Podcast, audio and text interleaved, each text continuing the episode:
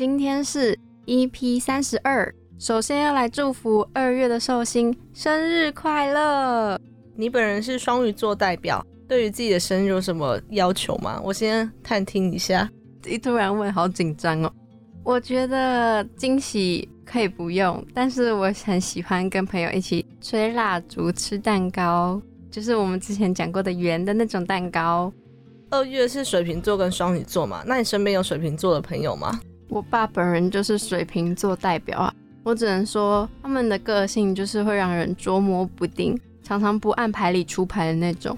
那我跟你讲一个我发现的小小秘密，嗯，就是你之前就有讲过你爸嘛，然后我发现你爸一直在电台里面的角色定位都是一个很奇怪、捉摸不定，然后永远让你不知道说他在想什么的角色。哎，我突然想到上一次你来我们家，就有看到我爸本人呢。你爸爸一大早居然在用吸尘器在那边吸地板呢。我爸是一早在晒衣服，而且很好笑的是，礼拜一到礼拜六是我妈负责洗衣服跟晾衣服，然后礼拜日就换我爸负责。结果我爸昨天就在我们的群组说：“你们讲下这样公平吗？礼拜一到礼拜六，然后他都不用晒衣服，也不用洗衣服，但是每次一到礼拜日就会多出三大桶的衣服。本来你妈妈是负责礼拜一到礼拜六，可是她都累积到礼拜天嘛。对，然后她就在群组一直抱怨，一直抱怨。然后我妹就说。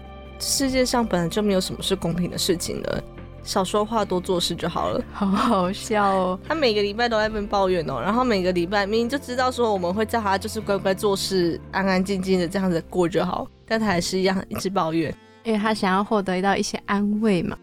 上礼拜五我去吃了詹记麻辣火锅，而且是我第一次去吃，你喜欢吗？我蛮喜欢的，但我觉得也有可能是因为我一开始不敢抱太大期待。我记得你之前有说你有去外带过汤底回家，我之前有别的朋友去，然后就是都排队排了很久。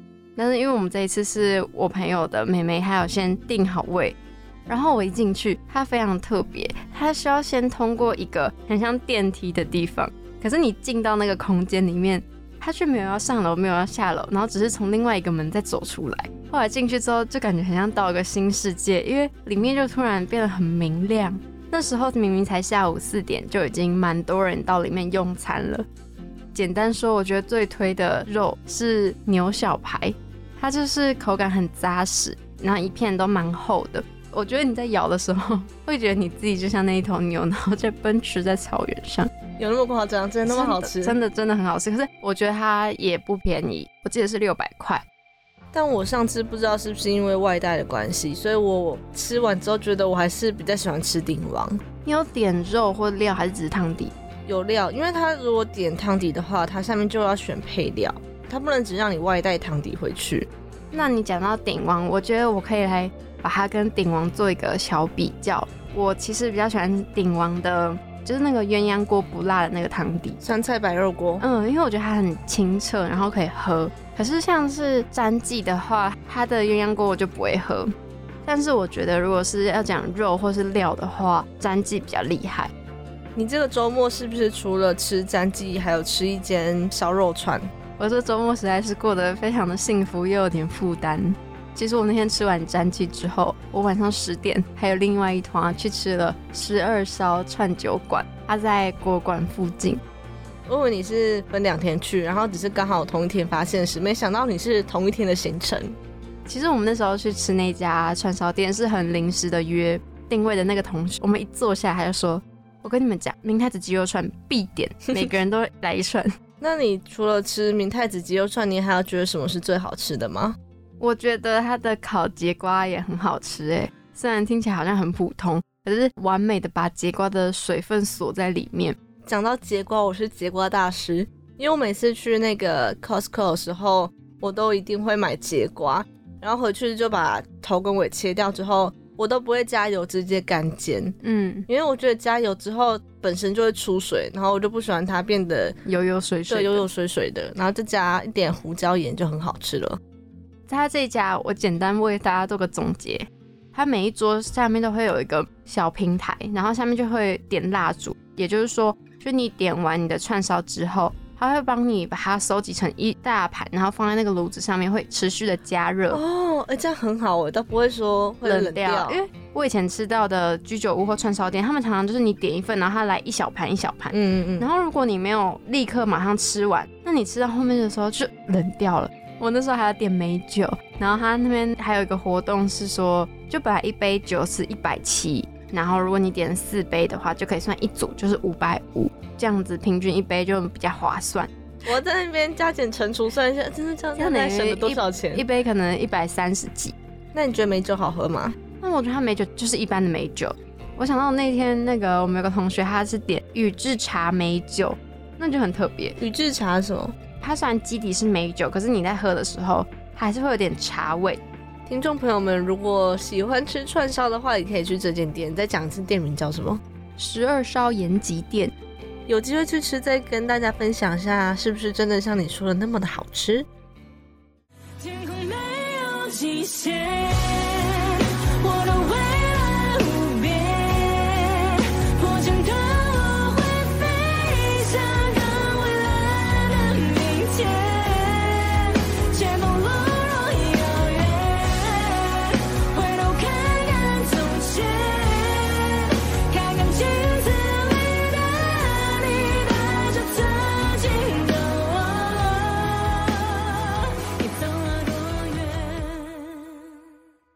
今天要介绍的这一部影集呢，其实是我们在期末考周非常忙碌的时候，我们一起看的《台湾犯罪故事》。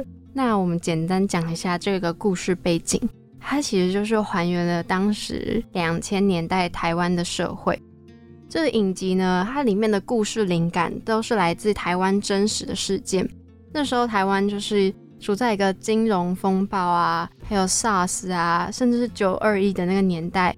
你刚刚是不是有说，如果是一九九九年出生的人，他在幼稚园的时候就会经历过 SARS，然后国中的时候是会考白老鼠。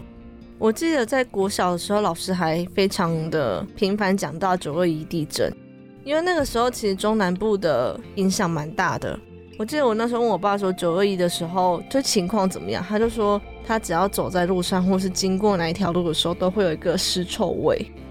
他说那个时候刚好是凌晨的时候吧，九二一，重点就是在凌晨，嗯嗯，就是大家都已经睡了，然后突然那么严重的地震，我只知道国小我们很长每一个学期一定会有一次防灾演习，一开始会觉得不明白这样子的意义是什么，因为我就知道这个流程啊，那为什么要一直一直演习呢？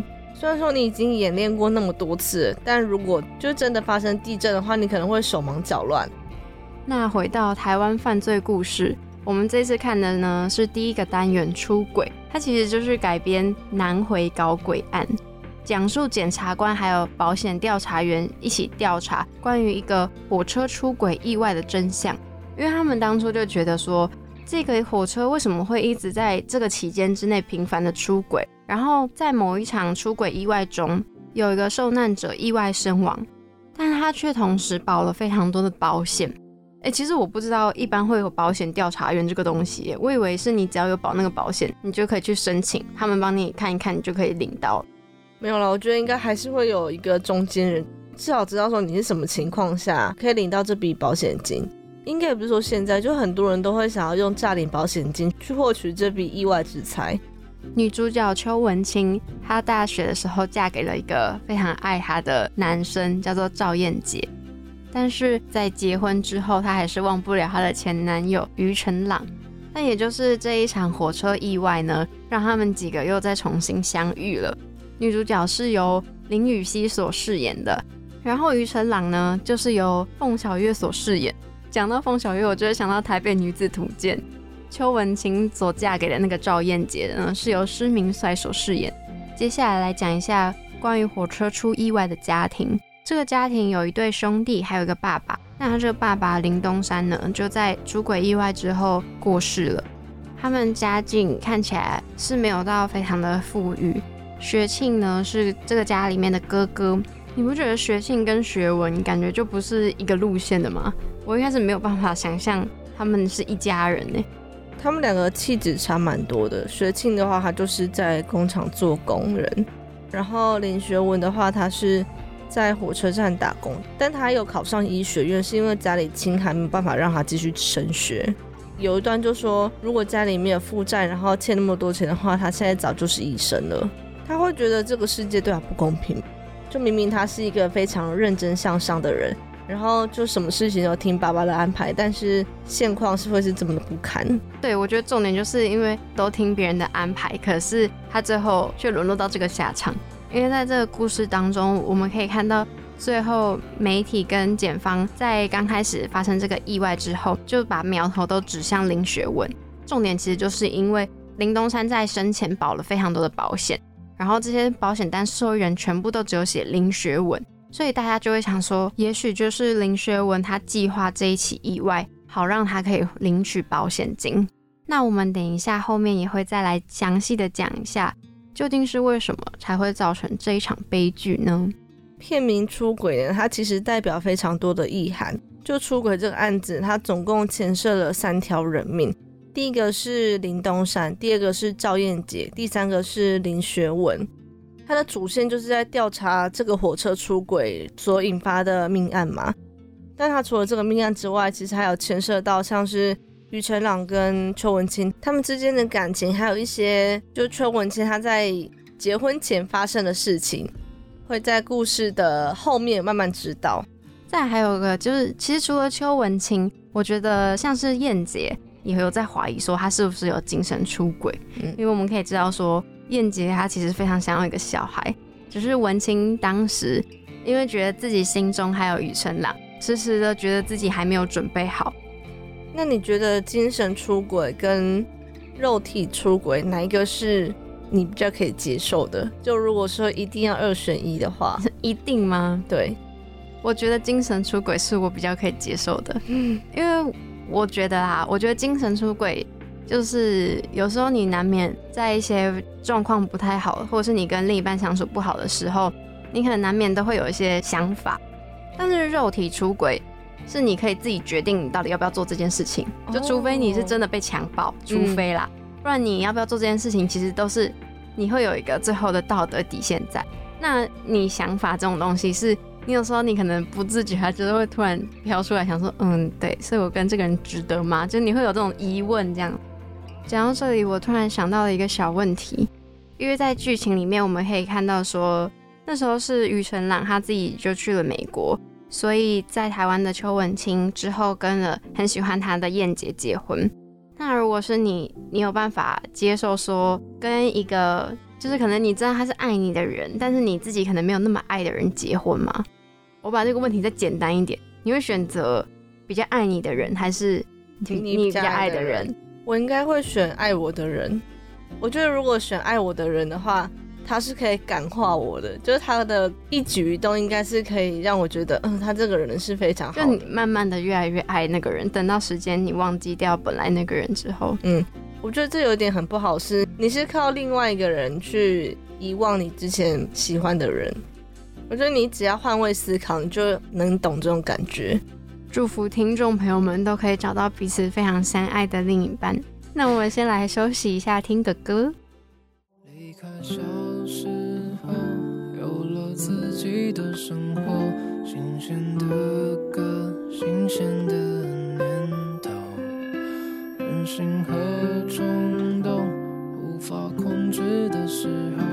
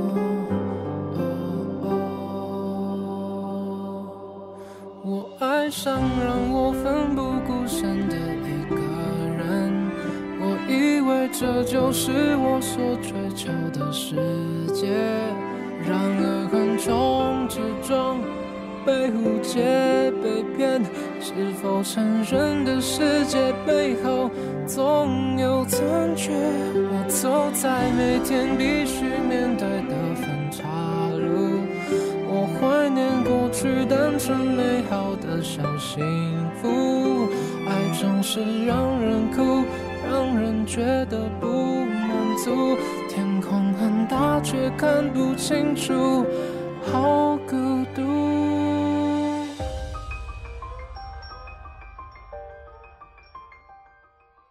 刚刚听到这首歌是卢广仲的《天黑黑》，也是 T O O。我想说，你为什么讲天黑黑？我之前听这首歌是孙燕姿唱的。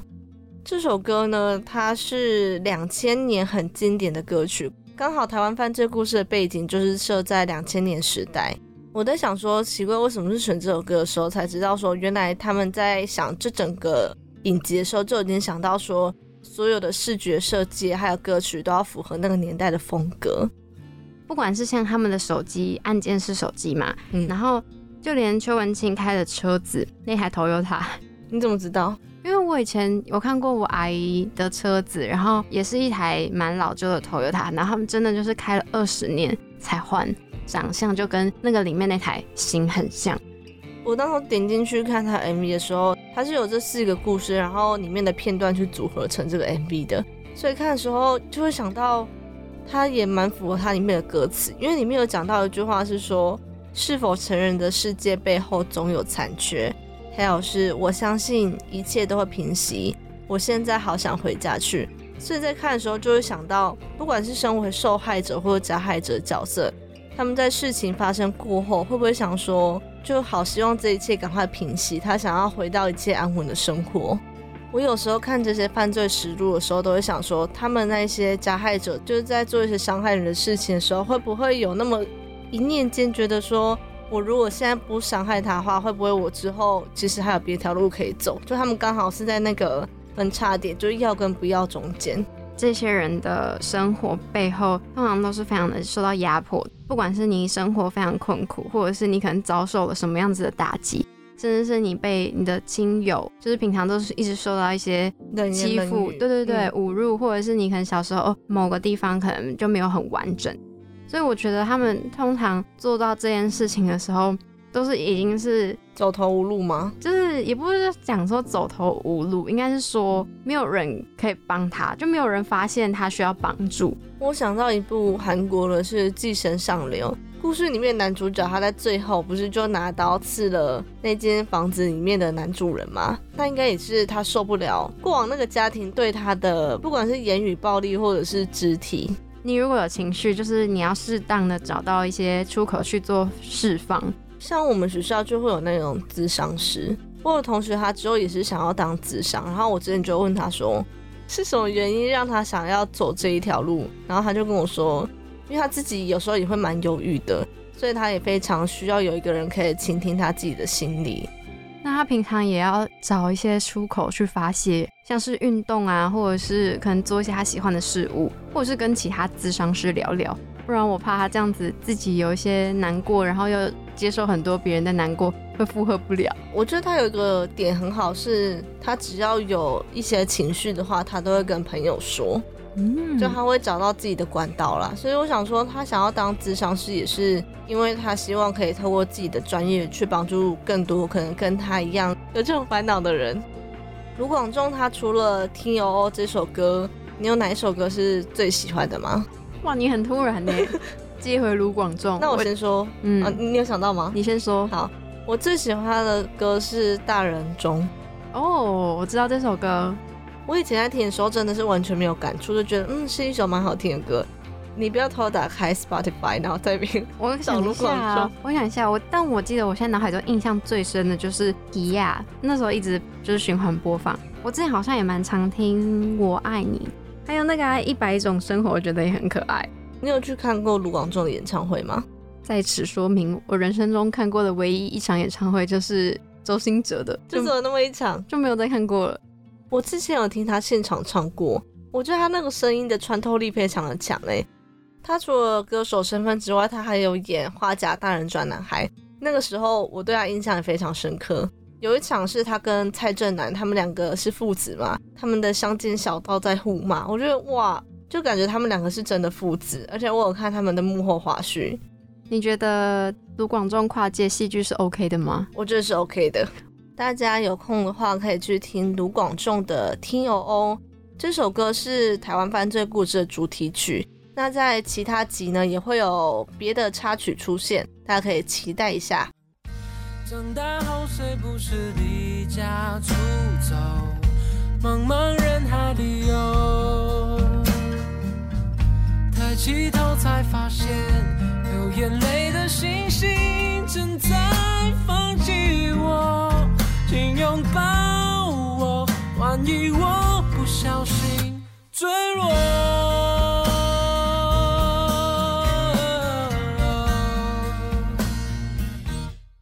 你平常喜欢听哪一种类型的 podcast 吗？我很喜欢听轻松愉快的，或者是听就是影剧类型的。那我除了喜欢听一些影剧赏析之外，我还喜欢听一些台湾犯罪实录，然后它的 podcast 名称叫《我在案发现场》，还有一个是阿善师见识实录这种犯罪分析。那他们讲的时候，通常会很严肃吗？或者是他会让你真的进到那个情境吗？他们的内容都是在回顾案发现场，还有讲述一些，例如受害者跟加害者他们之间的关系到底是怎么样。有一些是可能是那种权势性交，或者是家庭的那种悲剧也有可能。我觉得我们以前小时候看的是《蓝色蜘蛛网》或是《玫瑰同林眼》《蓝色水玲珑细说台湾》，那个是真实事件吗？还是那个就是写稿的？我昨天去听了一个 podcast，他就是在讲说蓝色水玲珑他们的编剧，还有他们以前在拍摄的时候遇到的情况。然后里面是讲说有一些是写稿的，但多少都会对多少都会掺杂一些真实事件发生。我有时候分享给你的那种拼音都是从以前的那种剧出来的嘛。我记得像我们之前有讲过什么顺丰妇产科啊，或是蓝色蜘蛛网。对对对。但那个时候，因为他每天都要产出非常多的作品，就是像现在的八点档一样，所以你没有办法保证它的品质。对，品质是非常好的。嗯，如果在你没跟我讲之前，我还以为他们是故意要那样子，有比较夸张的戏剧效果才这样演的。但小时候我在看的时候，我真的相信那是真的，而且我是会心里会害怕的感觉。而且那时候其实也不会特别觉得。他们很浮夸，嗯，对对对，因为八点档也是很浮夸那种。我最有印象是那时候会有圣竹如的声音，而且他都讲的很慢。还有一句话是李组长眉头一皱，发现案情并不单纯。我学的一点都不像，对你学的一点都不像。我每次只要和朋友聊到有关于这种类型的议题，或者是我们以前看的电视剧，然后心里面都会浮现这句话。那你会看那个吗？细说台湾。自己一个人在家，有时候无聊，然后转台什么二十八、二十七之类的才会没有细说台湾是二十九台，因为我超爱细说台湾。对对，二十九。我之前还会看到做噩梦，然后我阿妈就会禁止我看细说台湾。细说台湾有时候会穿古装的那个，对不对？不知道，我小时候就觉得。古装的人会让我更害怕，就比起蓝色水玲珑那种。我也觉得，而且你会，就是下次有时候我们可能出去玩，有时候会到一些庙或者是那种古迹的地方，我也会自己联想。嗯，现在想想，好像那种小时候可怕的感觉又出现了。我在第十一集黑化律师的时候讲到一个冤狱的案例嘛，那我记得我那时候在准备内容的时候，有找了一个读法律系的朋友一起聊一下。发现说不同的案件可以有非常多不同的分析角度。例如说，以我的角度来看的话，会非常直观的切入说，我觉得这个故事的加害者是谁，然后就是谁谁谁杀了这个小女生。但如果是以我同学的角度来看，他会去剖析说，当时现场还有其他哪些嫌疑犯是有可能犯案的人。我其实蛮喜欢看侦探类型或是研究类型的影剧。你光从动画，像是柯南那种，或者是之前应该也会有什么，我们老师之前给我们看的《谋杀入门课》，其实也算吧。哦，对对对对对，因为那些都是属于算是比较悬疑类型，就是它是创作类，所以我觉得我看的时候，我就是会以一个很精彩的角度去看。只不过如果像你刚刚讲那些真实故事事件的话，你会有多一层害怕的感觉。你像讲这种感觉，应该是像我们如果讲台湾的红衣小女孩跟国外的贞子，更让我害怕是台湾的，因为你就身处在这个地理环境，就一个是在地性，第二个就是是真的，因为你会知道它是真的发生过。台湾犯罪故事，刚刚有说这四个故事都是改编自真实案件，包括了诈保，然后灭门血案、未成年犯罪，还有军中星球。我在查的时候就发现。它是引入好莱坞的制作模式，因为他之前有一个 CSI 犯罪现场的编剧来当做他们的顾问，是吗？对，所以他们就希望说可以打造出可以打动各国观众的台湾故事。那你觉得目前第一集出轨有打动你吗？如果我光看这四集的预告的话，第一集出轨不是我最感兴趣的。那最感兴趣的是哪一个呢？第三集恶有引力，还有第四集的黑潮之下。因为第四集黑潮之下就是在讲冤狱的案件，然后第三集二有影帝就是在描述一个刑警他在生日的当天接受通报，然后他就赶到案发现场，发现说死者竟然是自己的女儿。他女儿在停车场被侵犯嘛，但凶手就非常仓促就逃离现场，留下来就只有被破坏的现场跟一些指纹。所以这一集就会去找出说侵犯他女儿的凶手到底是谁，或者是其实留在现场那位同学他也是共犯吗？不知道。我刚刚听你这样讲，很神奇的是，那个刑警刚好在他生日那一天接到了那个报案电话，受害的对象居然就是自己的女儿。我觉得那种冲击感会非常的大。我还有查到说，做出轨的监制叫做严家念，他为什么要特别选择犯罪悬疑的题材呢？因为他在探索台湾的观众喜欢看什么样类型的影剧的时候，发现说台湾人很喜欢去探讨一些悬疑的案件，或者是到现在还是悬案的一些谈话性节目。你有看过《最后真相》吗？我还没看，但是他一月二十一号已经有在 Netflix 上映了。嗯嗯，监制他有讲说，台湾跟香港的受众他是非常不同的。台湾的观众比较在乎故事里面的人，那香港的话，如果同样都是在讲犯罪，很多都会是讲一些真实发生的故事，例如说到底是谁杀了这个人，然后如何去查案办案。那我们台湾人比较喜欢去讲究人跟人之间的情感。对，好像真的是这样子。我们好像真的很常会看到的是关于情感上面的描述，不过对于故事的那个逻辑发展性好像比较少。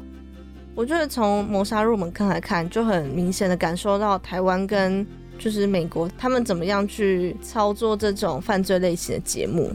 因为像谋杀入门课，它就是非常的悬疑，然后会一直让你去想说，会不会杀这个老师先生的凶手是谁？而且我觉得欧美的这种悬疑剧，它的步调偏快，嗯，所以会让你想要一直看下去，因为它就是节奏很快、很紧促，而且也不会让你有时间在那边想说，所以好到底是谁，而是会让你跟着那个剧情的步调，好像就是它带着你一起去找。但是我这次在看《出轨》的时候，因为它中间安排了三集嘛。所以中间就会有一些比较慢的空档，而且它还有安插感情线。嗯，我觉得还有一个点是，以出轨来讲话，它一开始就会让我们知道所有的角色有哪些。但是谋杀入门课或是杀人魔达莫，他们都是可能第一集出现这个人，但第二集、第三集出现的人都跟达莫有关，但它是慢慢渐层的发生。接下来到最后一个环节，我觉得造成这场遗憾的事情发生最主要的原因，是因为他们两兄弟没有获得公平的待遇。像林学文或是林学庆，他们小时候一个就是在爸爸的工厂工作嘛，然后一个就是非常努力用功读书。那林学文就比较像是被爸爸寄予厚望，感觉他们家所有的资源都用在他身上。如果不是他爸爸投资失败，他现在应该是一个医学院的学生。如果你自己是林学庆的话，你不会觉得很不公平吗？就为什么同样都是你的亲生儿子，但是弟弟居然可以获得比较多资源跟关注，甚至最后的保险金的受益人都是他？好像这样说是真的没错。在以前那个传统的年代，如果你现在手上的资源不多，有时候就会把它集中给其中一个小孩。然后我想到说，以前在就是可能那个年代啊，像我妈妈那个时候。他们可能一个家庭就会生五个小孩，但你可能没有那么多的钱让每个小孩都有办法读大学，所以前面通常几个小孩可能老大、老二、老三，就是只让他们念到高中，然后就要赶快出去赚钱了。可能就是只有家里比较小的那一个，是因为已经到了比较后面，前面几个兄弟姐妹已经有赚钱了，才可以让最后面那个小孩去读书。人家不是都会说长子或是长女都比较独立，或是比较有责任感，有一个原因应该也是因为这个。因为你必须要去负担弟弟妹妹他们的生活费，或者是可能未来就学的那些费用之类的。因为你们家跟我们家一样，都是两个女生嘛。那在成长过程，你有没有觉得长辈有偏心？哦，但我觉得我们家还好，不会很明显的偏心。诶，也可能是因为他们以前小时候就家里已经有很多兄弟姐妹，所以我相信他们应该也可以明白，说爸妈偏心的话，自己会有什么样的感觉。然后再来还有一个是因为我们家都是生女生，所以比较不会有有些人可能会觉得会有男女不平等那种。但是我觉得有一个没有办法避免的是，如果你家里有不止一个小孩的话，就很容易会被比较。所以你有被比较过？会啊，就常常就会说什么姐姐都可以自己动作很快的把东西都收好，做做事很有效率，你为什么拖拖拉拉的？你应该检讨是你自己，你不是觉得说哦，我这样会被人家比较？哎，真的是好吧？但是如果没有的话，是就比较不会，他就可以专注在说我要进步啊，就不用再说什么谁谁谁怎样，谁谁谁怎样。我觉得你要认清一下自己的缺点，你这个动作有时候蛮慢的。那好，希望你姐姐在这边呢，我就可以访问她。因为我觉得，如果以小的来讲的话，你跟你姐姐差四岁、五岁，四岁多快五岁，对对对，那可能都会觉得说，没有啊，大家都对我跟姐姐是一样的，因为我们也这样觉得。但如果以大的来讲，就是我的立场来看的话，我就觉得小时候最常听到就是长辈会说，哦，她是你妹妹啦，你就让她一下，或者是你就当姐姐的，你就忍一下嘛。我想说，为什么啊？为什么我的东西要给她？而且。有时候是在一个很不合理的情况下，比如说我们两个为了一杯饮料好了，然后再争最后一口是谁的。以前小时候很常这样，好烂的争，没有，因因为这种情况，我就直接给我姐就让她喝完。那你是个好妹妹。还有一个原因是我跟我妹只差一岁，所以那个差距其实不大。会不会因为只差一岁，所以你们比较不会有那种姐妹的感觉，比较像是同辈？那你觉得你们个性差最多的是什么？一个比较内向，一个比较外向。我妹是那种外向吗？超级外向，像是高中或国中的时候，她就会参加一大堆活动，或者是他们的系学会之类的。然后我就是跟系上有点小脱轨的一个人，就比较专注在自己的事情上。就是你，你比较是对专注在自己的事情上，然后他可能就是偏爱，可能跟外面有所互动或是社交这种。之前高中的时候，因为我是在丰原长大的嘛，我就读丰原高中。然后我妹就到市区里面去读。她每次下课的时候，我们都是大概四五点吧。如果有那种课后辅导的话，大概六七点就结束了。但她都会九点多十点才回家。原因是因为他在处理他们的系学会事情，或是跟同学下课去吃个东西呀。但我永远就只能下课之后就顶多顶多去吃个豆花就回家，不到半小时的时间就到家里了。这样他高中生活很充实啊。对我那时候看到他这么做的时候，我就觉得天呐，他也太聪明了吧！早知道我那时候会考的时候填学校就要填远一点。没有，我跟你讲，我觉得就算你填远一点，你也还是会吃完豆花就回家，因为你根本就不想要去做那些 social。还是因为我根本就没朋友，所以我放学之后也不知道该去哪。你答对了。所以你在成长的路途中，你都没有觉得？你爸妈或是长辈对你跟你姐姐偏心的时候吗？我觉得有时候还是会觉得他们对我们之间的，可能对于同一件事情上面的态度不太一样。不过并没有到很严重的会觉得不公平哦。在我读大学以前，我其实心里都有一种就是不平衡的感觉，会觉得说为什么同样都是女生，或是同样都在这个家庭，但是我获得到的自由就相对来说比较少一点。例如说，我下课可能就要回店里帮忙，然后假日的时候啊，想要跟朋友出去玩的时候，就会说，哦，那你去顾店啊，或者你去接弟弟呀，什么之类的。我就想说，啊，为什么啊？原来你在意的是自由程度的问题呀。如果你姐姐在玩，然后你被规定在家的话，你不会觉得不公平吗？就那种心理上的感觉，你知道吗？就是，那天秤座就是会非常讲究那个中间那个平衡点。那我可能会想办法让我跟我姐可以轮流。我会使出一些雕虫小技，还有一点是，我跟你讲，我觉得小的都比较鬼灵精怪，像我弟也是，然后我妹也是，他们都会耍一些小聪明的手段，你知道吗？我就觉得哈，你在干嘛？但是我妈就会说，我妹是比较那种小聪明，但是我是比较，就人家来看的话，会觉得我看起来好像笨笨的，但是通常这种人都会获得比较多。所以我现在获得跟你在这边录电台的机会，嗯，对，你看是不是？帮我妹平反一下。最近她对我，她对我其实蛮慷慨的。像生日的时候，她都问我说要什么。去年年底的时候，我十月生日嘛，我就说我想要一台拍立得，然后她前阵子就去买了拍立得。她本来还请朋友去日本的时候帮我买，结果因为没货，所以他才自己去买。你们很会在意那个公平性哎。但我跟你说，我觉得对家人，就是跟我妹，我才会这样子计较。感觉对朋友都觉得还好啊，一两百还好啦，或者是几十块零头那些没关系。就是跟姐妹也不是那种真的真的非常计较。因为我每次跟我妹说，哎，你欠我两三块，她就说你这两三块也要计较，然后在那边跟我妈告状，跟我爸告状的时候，我就觉得哈哈好好玩哦，就是生活中的一点点非常幼稚的小乐趣。原来是这个部分，嗯。好，那么回来出轨有点脱离太久了。如果说那个时候林学庆跟林学文他们两个都获得公平的待遇，就他爸爸对他们两个都是给予一样的资源跟一样的关注的话，说不定这件事情就不会发生了。我觉得应该是要让他们有自己选择的权利，他们好像都是听他的安排。嗯嗯，对，我觉得可以不用一直都是以他的安排为主。我觉得你也可以看得出来。就是他们爸爸是非常有威严的那种。我记得以林东山那个年代来讲的话，就是我阿公那个时候，他们那个时候的爸爸都是比较属于威严的形象。我爸就跟我说，在我还没出生前，我阿公还没有当阿公的时候，他是一个非常严肃的人，而且很凶。是等到孙子孙女都出生之后，我阿公整个态度软化非常多。而且有一次，因为我小时候是一个米其林宝宝。所以屁股都会长湿疹，然后有一次就因为夏天又太热，就长了湿疹。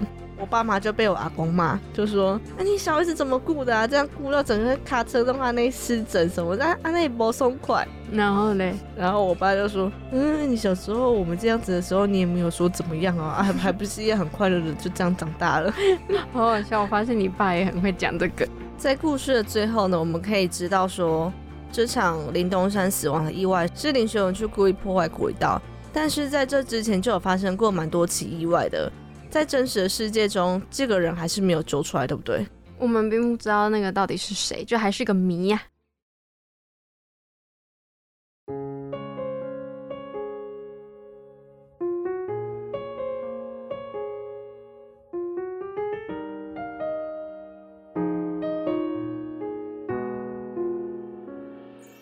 今天要推荐的餐点是哒啦啦啦啦铁路便当。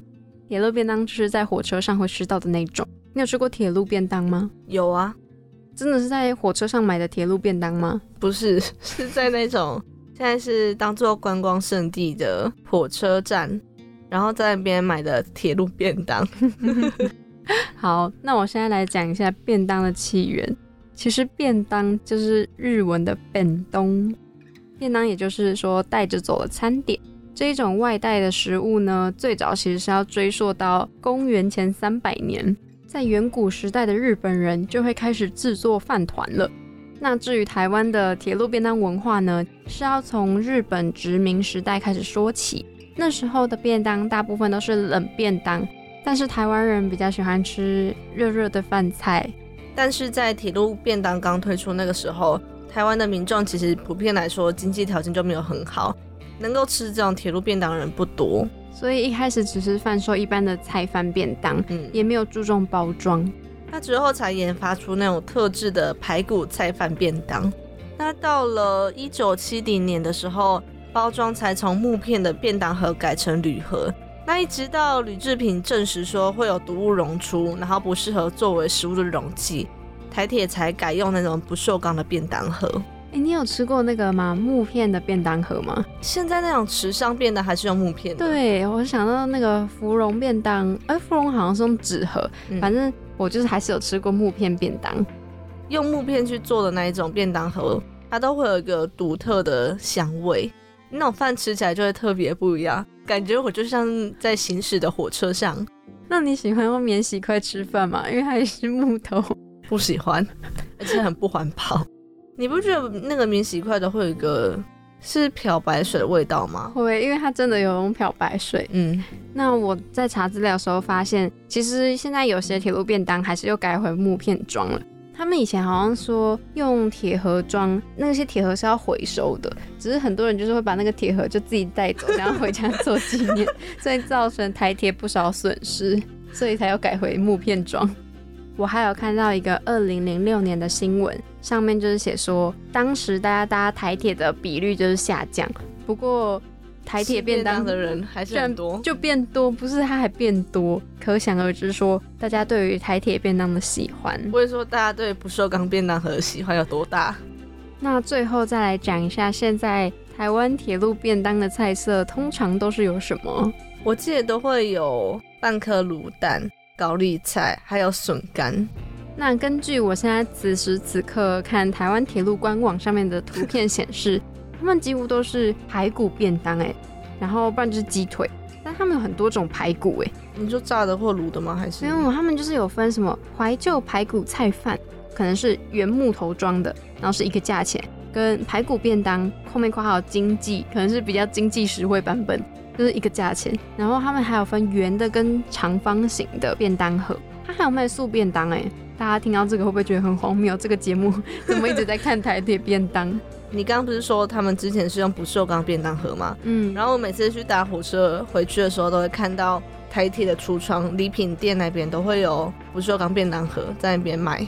哎，我发现一个更神奇的事情，就是它这个还可以选，就是台北铁路餐厅跟台中、高雄还有花莲。就是他们每个地方的便当菜色会稍微有点不一样。其实铁路便当除了我们印象中的排骨之外，还有其他别种口味，像是鸡腿啊、青鱼这种都有。那大家如果下一次搭火车的时候觉得肚子饿，也可以去买来吃吃看哦。我自己都在行进过程中，然后就会有一个人推着餐车，就说有没有人要买便当？我觉得很难想象哎，因为我以往想说搭火车可能就是顶多就几个小时而已。就不用吃到便当，但想看如果从台北到花莲要多久？我不知道，但是 但因为我同学在花莲读书，所以他每次他都会买火车便当吗？我都会看他还吃便当，但不知道说是不是台铁的便当啦。不知道听众朋友们一般在买便当的时候会买什么样子的口味呢？如果大家有吃到好吃的便当店，也可以在 IG 上面跟我们分享哦。我发现一件事，每次我们说可以在 IG 上面跟我们分享。就互动留言的都是我自己的人，就可能同学会在下面讲，或是我们自己在下面留言。大家可以现在是在这边抱怨吗？没有，没有啊，没有，没有抱怨，就是希望大家可以多一点互动交流嘛。毕竟我们也是需要一些跟听众朋友们互动的机会。感谢大家听到最后，本集节目也会上架到三奥平台、Spotify、Apple Podcast。我们还有一个 IG 账号叫做汉咪时光。那今天介绍的影集是台湾犯罪故事的出轨，大家有兴趣的可以在 Disney Plus 上面观看哦。拜拜，下礼拜见。